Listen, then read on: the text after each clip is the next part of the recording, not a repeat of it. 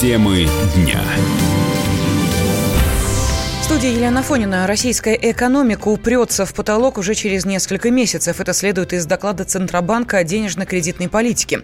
Так ЦБ связал темпы экономического роста с государственными расходами. Провал экономического развития в уходящем году сменится почти мгновенным выходом на рост 2% ВВП с начала 2020 -го. После этого динамика замедлится. В Центробанке считают, что 2,2% ВВП удастся достичь лишь спустя несколько лет. Экономист руководитель Центра политэкономических исследований Василий Колташов призвал не радоваться этому экономическому росту. Оживление почему? Потому что, конечно, формально у нас есть рост ВВП, но мы все прекрасно понимаем, что мы относимся по множеству показателей, особенно показателей потребительских, находимся на уровнях ниже, чем это было в 2013 году. Чисто формально. Вот. Э, это еще не подъем экономический. А с другой стороны, мы с вами обсуждаем эту ситуацию в условиях, когда нефть взлетела до 66,5, даже больше долларов за баррель. Ситуация очень и очень выгодная вроде бы для российской экономики. И все-таки мы говорим о том, что что сейчас замедление, а потом резко вверх. Но смотрите, почему замедление? Потому что в значительной мере исчерпаны внутренние ресурсы экономического роста активнейшим образом шло кредитование покупателей. Дальше все выдохлось, потому что и выросли цены на недвижимость, цены ипотечных кредитов не настолько радикальные, чтобы люди могли хватать все за любые деньги. С другой стороны, очевидно, что долгов уже набрали прилично. И вот это вот, вот она основа паузы, замедления экономики в условиях, когда нефть 66,5 долларов за баррель. То есть, казалось бы, мы по прежним правилам, по правилам нулевых, должны лететь вверх. Нет, не летим. Экономист Павел Кобяк утверждает, что рост экономики нужно стимулировать за счет введения новых проектов. Но это означает то, что на сегодняшний момент Центробанк не видит перспективы развития по увеличению экономики в стране. То есть те инструменты, которые используются государством, они не настолько эффективны, насколько хотелось бы это видеть и Центробанку, и правительству. Если э, в ближайшее время правительство у нас не предпримет какие-то кардинальные меры по улучшению применения новых инструментов для роста экономики, то через определенный период времени наша экономика перестанет расти. Но стремительный рост экономики возможен за счет чего? За счет э, денежных интервенций. Второе – это привлечение иностранных инвесторов, постановка национальных проектов в работу.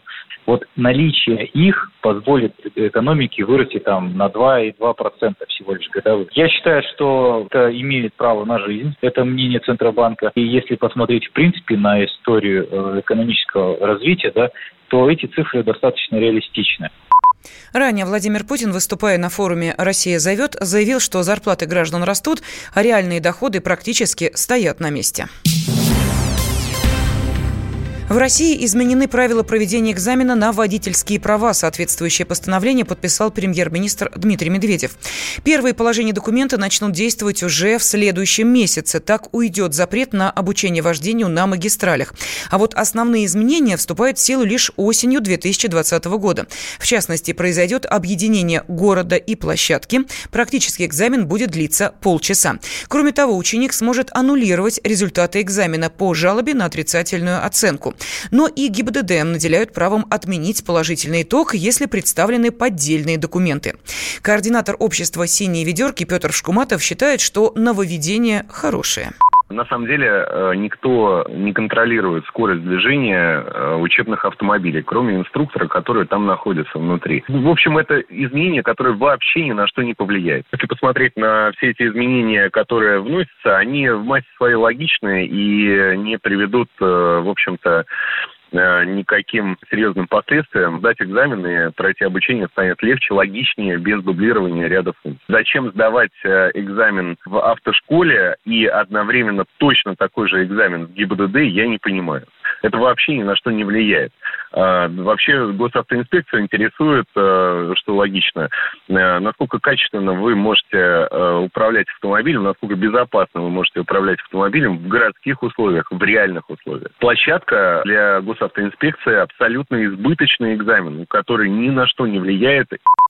Кандидатов в водители также могут не допустить до экзамена в автоинспекции, если у автошколы на момент обучения не было образовательной лицензии.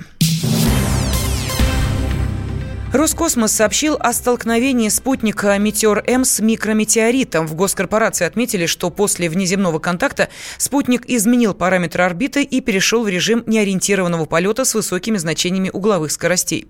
Обозреватель отдела образования и науки «Комсомольской правды» Александр Милкус рассказал, что ситуация необычная и дальнейшая судьба спутника неизвестна. Но я хочу обратить внимание, это версия. Это история редкая. Спутник небольшое, по сравнению с космическим пространством устройство попал даже маленький какой-нибудь кусочек, э, обломок бывшей ракетной техники, ну, эта вероятность достаточно небольшая. Сейчас э, Роскосмос сообщает, что со спутником связь налажена, с ним работают, пытаются э, реанимировать. С одной стороны, это хорошо, потому что, значит, спутник не мертвый, а он отвечает на команды. А сможет ли он дальше выполнять свою работу, неизвестно, непонятно. Скорее всего, вряд ли. В общем, для нас история очень нехорошая, потому что метеорологических спутников России категорически не хватает. В результате у нас э, живых спутников и так на орбите минимум. Для того, чтобы составить нормальный прогноз, мы вынуждены пользоваться американскими спутниками, а также спутниками других стран, метеоспутниками. Член-корреспондент Российской Академии космонавтики Андрей Ионин предположил, что еще могло произойти с российским спутником.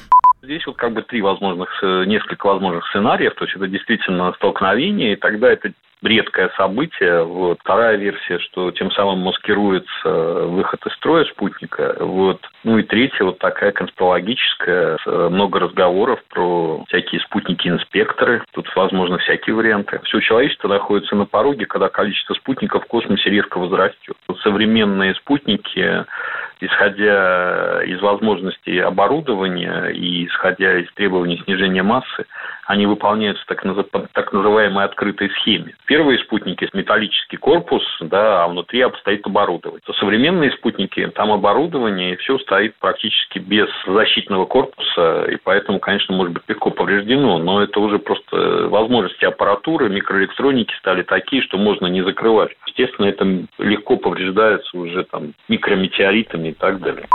Метеорологический спутник «Метеор-М» был запущен в июле этого года с космодрома «Восточный». Однако его летные испытания были завершены только 10 декабря. Противоположные взгляды. Оппозиция, я считаю, героями. Твое право считаю. Да. Тина, что ты несешь? Ну а как? Максим, я не смеюсь, но просто нельзя так говорить. Себя послушай. Разные точки зрения. Призывы «надо выходить и устраивать майта» — это нарушение закона. И вообще это может закончиться очень нехорошо. Вы не отдаете себе в этом отчет? По-моему, некоторые решили допрос устраивать. Личный взгляд на главные проблемы.